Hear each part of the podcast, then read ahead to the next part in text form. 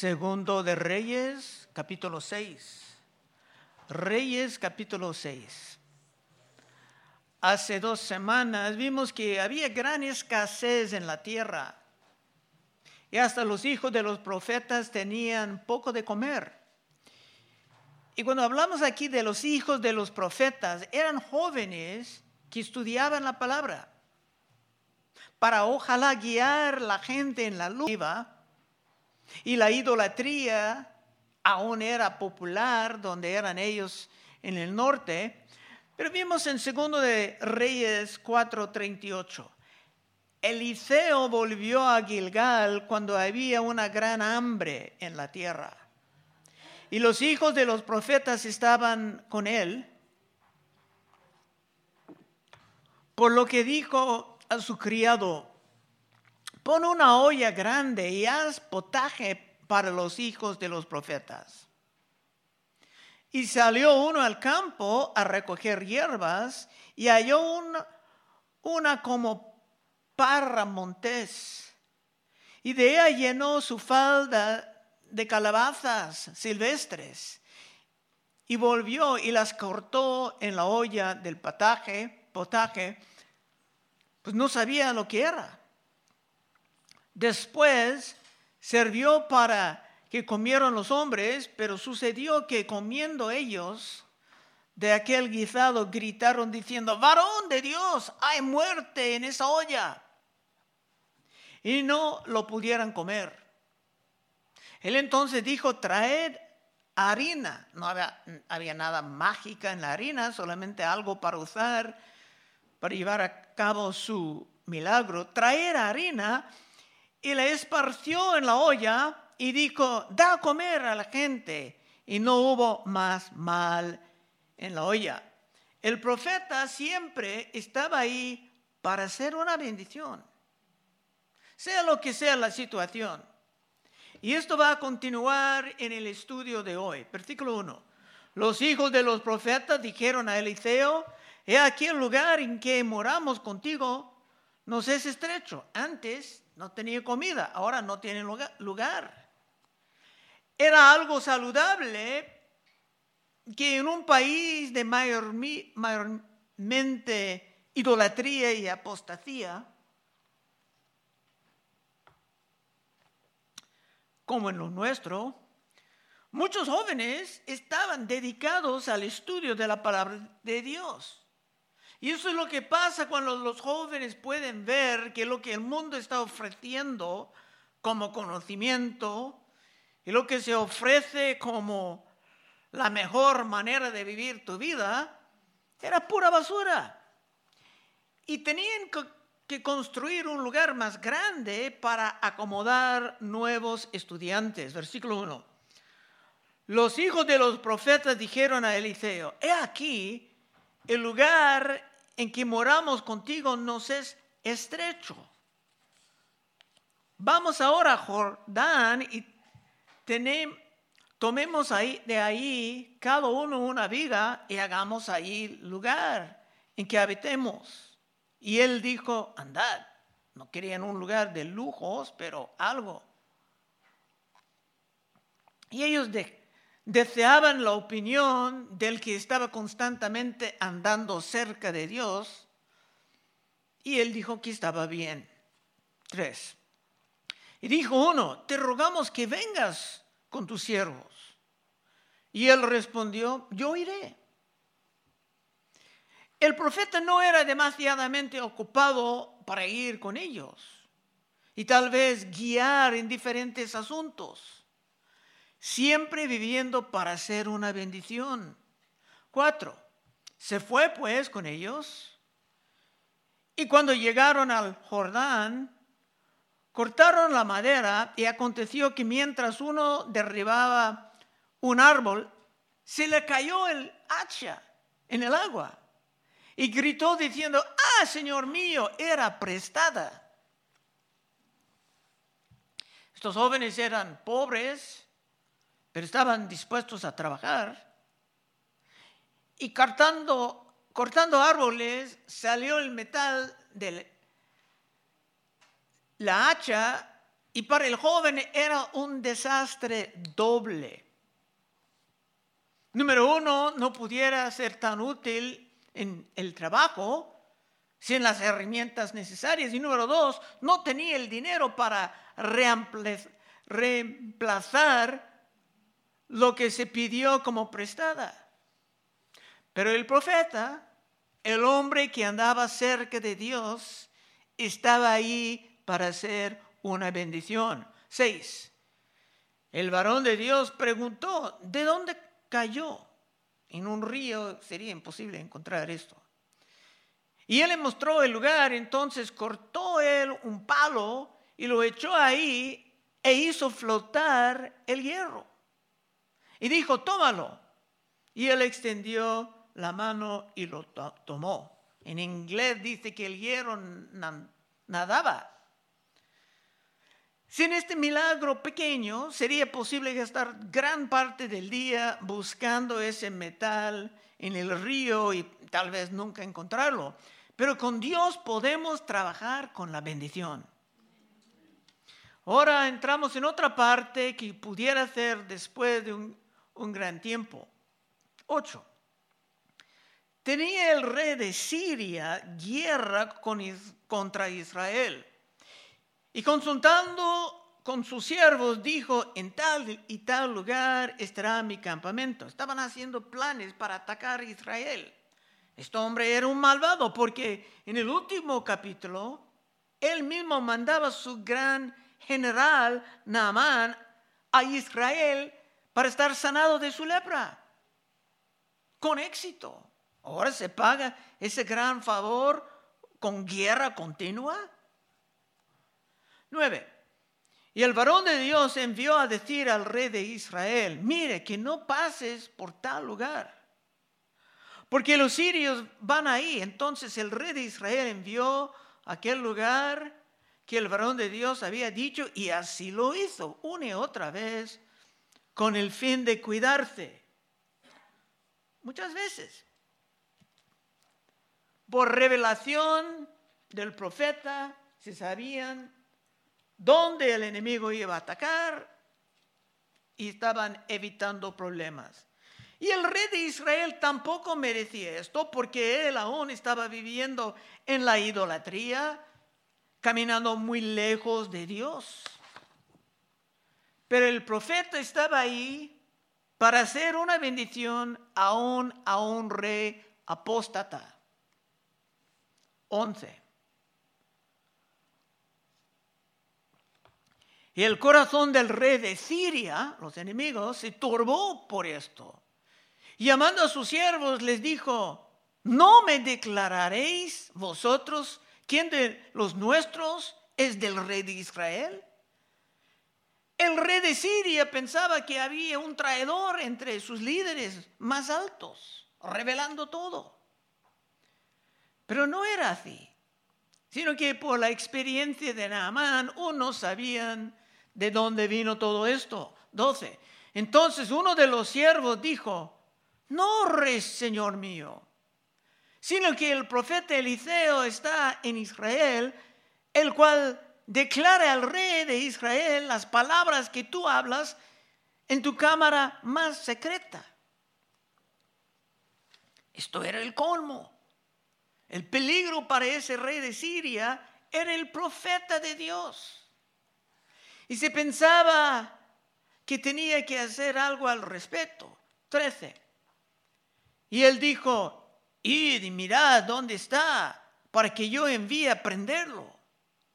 Y le fue dicho, he aquí, él está en Dotán. El profeta no estaba tratando de esconderse, no tenía nada que temer, pero el rey estaba andando en su ignorancia. 14. Entonces envió el rey allá gente de caballo y carros y gran ejército, los cuales vinieron de noche y sitiaron la ciudad. En vez de mandar unos 50, este rey mandaba un gran ejército porque era conocido lo que pasaba con Elías. Cuando se trataban de tomarlo con un contingente de soldados, y la manera en que muchos de ellos perdieron sus vidas. 15. Y se levantó de mañana y salió el que servía el varón de Dios, y he aquí el ejército que tenía sitiada la ciudad con gente de a caballo y carros. Entonces su criado le dijo, ay Señor mío, ¿qué haremos? Para el nuevo siervo de Eliseo, vimos en el último capítulo que su último siervo le pegaba la lepra de Naamán. Tiene un nuevo joven. Pero él pensaba que la situación era imposible, un catástrofe. Pero para hacer una bendición, Eliseo va a ayudar al joven a entender la realidad de la situación. Y es algo que aprender para nosotros también. 16. Él le dijo, no tengas miedo, porque más son los que están con nosotros que los que están con ellos. El siervo seguramente estaba mirando y pensando, pero nosotros no tenemos a nadie nuestro lado. ¿De qué estás hablando? 17.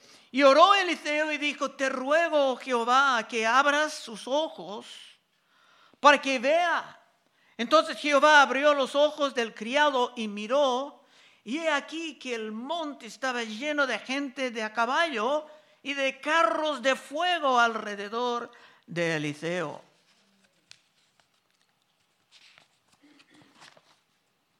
Una gran multitud de ángeles estaban a su lado, mientras solamente uno de ellos pudiera fácilmente derrotar un ejército humano. Esto era como que cuando Cristo dijo que se pudiera llamar por legiones de ángeles, pero no quiso porque era su propósito sufrir la crucifixión y no está liberado. Pero el joven aquí estaba aprendiendo lo que San Pablo dijo siglos más tarde en Romanos 8:31, si alguien quiere leer. ¿Qué pues diremos a esto? Si Dios es por nosotros, ¿quién contra nosotros? Amén, Belén. O se pudiera también hacer referencia a lo que David ha escrito generaciones atrás en Salmos 3:6 no temeré a diez millares de gente que pusieron sitio contra mí. O también Salmo 27, 3. Aunque un ejército acampe contra mí, no temerá mi corazón. Aunque contra mí se levanta guerra, yo estaré confiado. Caminando con el gran profeta, era otra manera de recibir la bendición porque su gran fe era contagiosa. 18. Luego que los sirios descendieron a él, oró Eliseo a Jehová y dijo, te ruego que hieras con ceguera a esa gente. Y los hirió con ceguera conforme a la petición de Eliseo. No eran totalmente ciegos, pero sí eran incapaces de entender dónde eran y quién era quién. Pero Eliseo iba a ayudarlos. 19. Después dijo Eliseo, no es este el camino, ni es esta la ciudad, seguidme. Y os guiaré al hombre que buscáis. Y los guió a Samaria. Estaban buscando a Eliseo para tomarlo cautivo. Pero el gran profeta estaba tomando a ellos cautivos por el gran poder de Dios. 20. Y cuando llegaron a Samaria, dijo Eliseo, Jehová, abra los ojos de estos para que vean. Y Jehová abrió sus ojos y miraron y se hallaban en medio de Samaria en Samaria estaban fáciles de controlar porque había fuerzas militares en todos lados. Y es probable que estos hombres ni tenían ya sus armas. 21. Cuando el rey de Israel los hubo visto, dijo a Eliseo, ¿los mataré, padre mío? Los mataré. Tenías sangre, eh, una sed para la sangre. En este momento el rey apóstata de Israel hablaba muy bien del profeta. llamándolo Padre. Unos versos más tarde estará llamando por su cabeza. El profeta va a responder. Él le respondió, no los mate, mates, matarías tú los que tomaste cautivos con tu espada y con tu arco. Tenías reglas de guerra. Parece que en nuestros tiempos han olvidado todos. Pon delante de ellos pan y agua para que comen y beben y vuelven a sus señores. El profeta, siendo tan cerca de Dios, no deseaba más sangre, como muchos en nuestros tiempos, sino que deseaba la paz, porque servía al príncipe de la paz. 23. Entonces les preparó una gran comida y cuando habían comido y bebido, los envió y ellos se volvieron a su Señor. Y nunca más vinieron bandas armadas de Siria a la tierra de Israel. Una táctica interesante y totalmente olvidada en nuestros tiempos. Estaban venciendo el mal con el bien, conforme a otra doctrina que Pablo presentaba en Romanos, en Romanos 12, 17. Dice, lo dice personalmente, pero aplica también a gobiernos. No paguéis a nadie mal por mal. Procurad lo bueno delante de todos los hombres. Si es posible, reconoce que no es siempre posible. Si es posible, en cuanto depende de vosotros, estad en paz con todos los hombres. Es el objetivo, la paz. Es el mandamiento. No os venguéis vosotros mismos, amados míos, sino dejar lugar a la ira de Dios.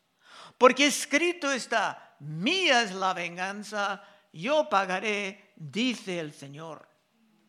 Así que si tu enemigo tuviera hambre, dale de comer. Eso es mandamiento del libro de Romanos. Y si tuviera sed, dale de beber. Pues haciendo esto, ascuas de fuego amontonarás sobre su cabeza. Esto parece como que se, se sentirá vergüenza. No seas vencido de lo malo, sino vence con el bien el mal. Algo que el mundo moderno ha olvidado casi completamente. Y gran parte de esto estaba citando a Salomón en los proverbios. En el tiempo de Salomón no tenían guerras, porque Salomón era demasiadamente sabio para gastar su tiempo, su dinero, la sangre en ellas. Y como consecuencia el pueblo gozaba de gran prosperidad cooperando con otros países y no peleando con ellos. Eso fue el legato de Salomón. Pero en nuestros tiempos de gran apostasía parece que hasta los cristianos llaman por más y más guerras en vez de buscar la paz.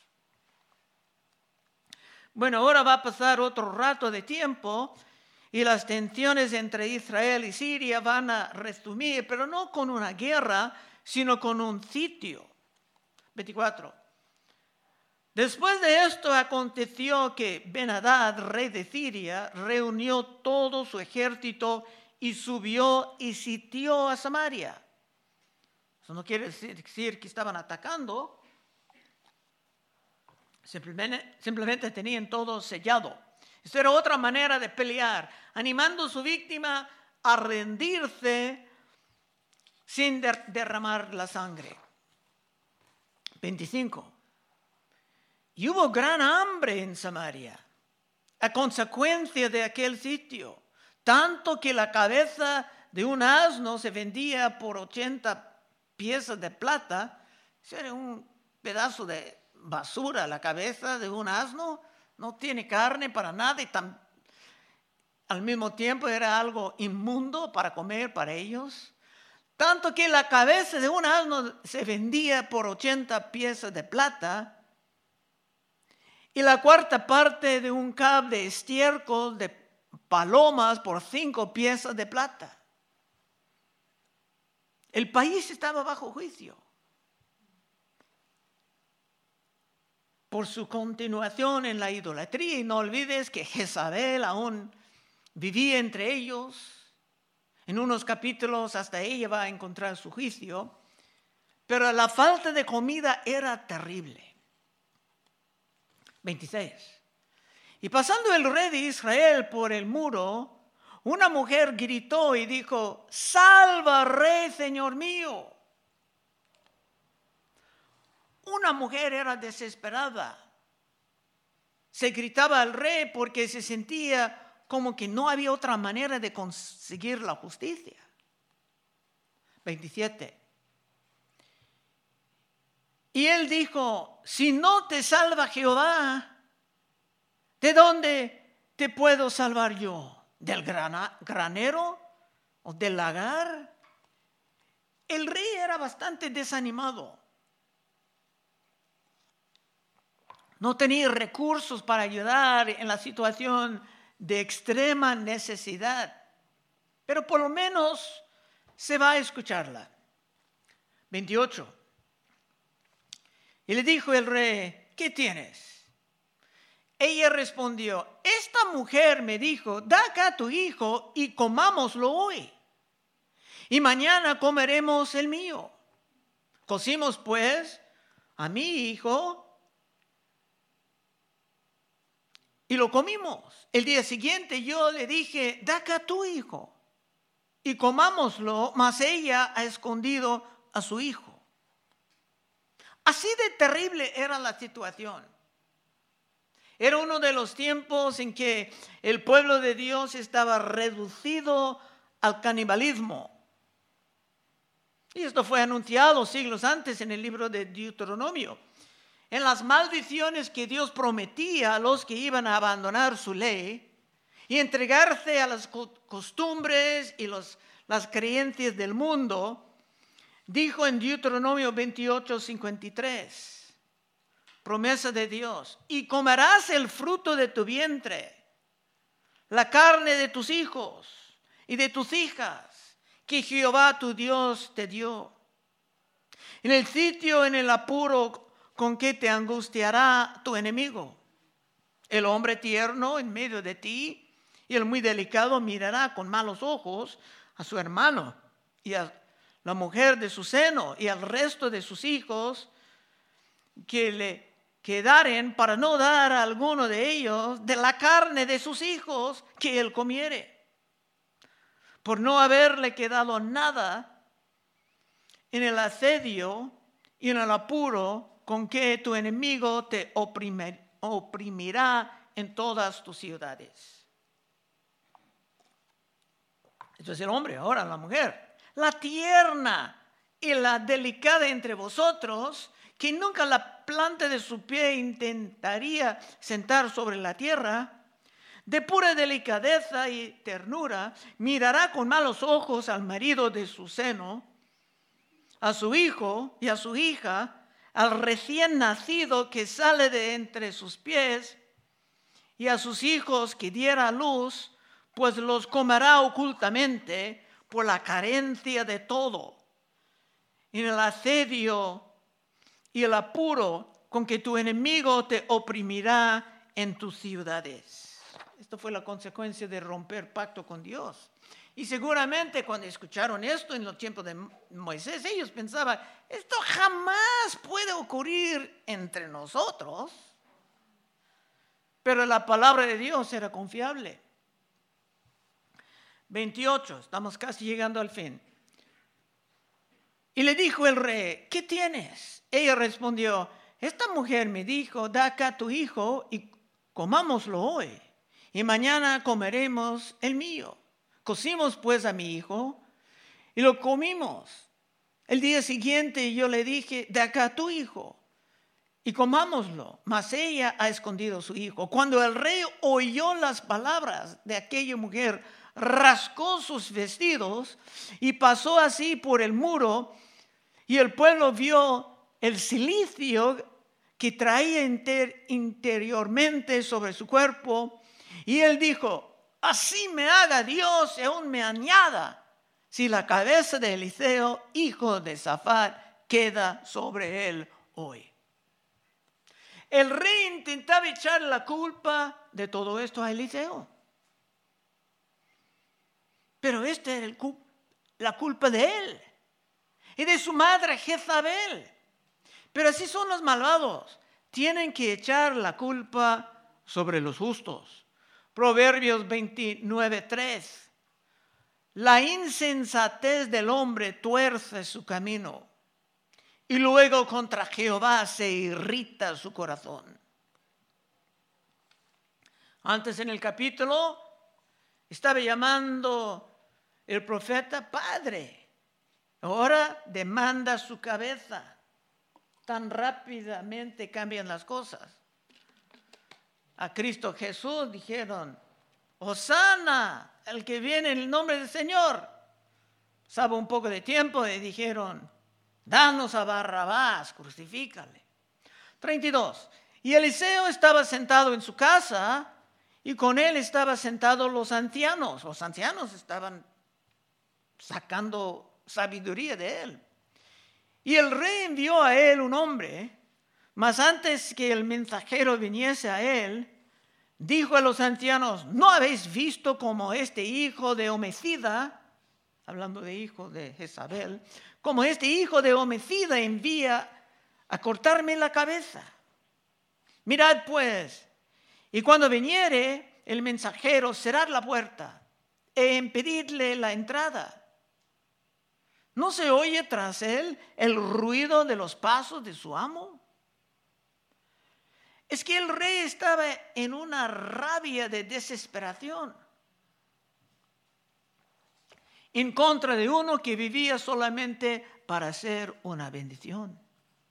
Última parte, 33. Aún estaba él hablando con ellos y aquí el mensajero que descendía a él y dijo, ciertamente este mal de Jehová viene, ¿para qué he de esperar más a Jehová? Parece que estas eran palabras del rey traídas por el mensajero, pero desafortunadamente el capítulo se corta aquí. Y para ver la conclusión tendrás que regresar para el próximo episodio. Conclusión. Pero si tú quieres vivir cerca de Dios, como estuvimos cantando, alcanzando la madurez cristiana para ser una bendición a todos en tu alrededor, las bendiciones van a salir de ti como agua viva. Y si eso quieres, lo que quieres, puedes pasar al frente en unos momentos y oraremos contigo. Vamos a orar. Oh Padre, te damos gracias por toda la, la instrucción que estamos recibiendo ayúdanos, Señor, en ese fin de semana. Domingo es un día importante con un servicio para gloria en la tarde. Ponemos todos en tus manos, Señor, y pedimos tu bendición en el nombre de Cristo. Amén.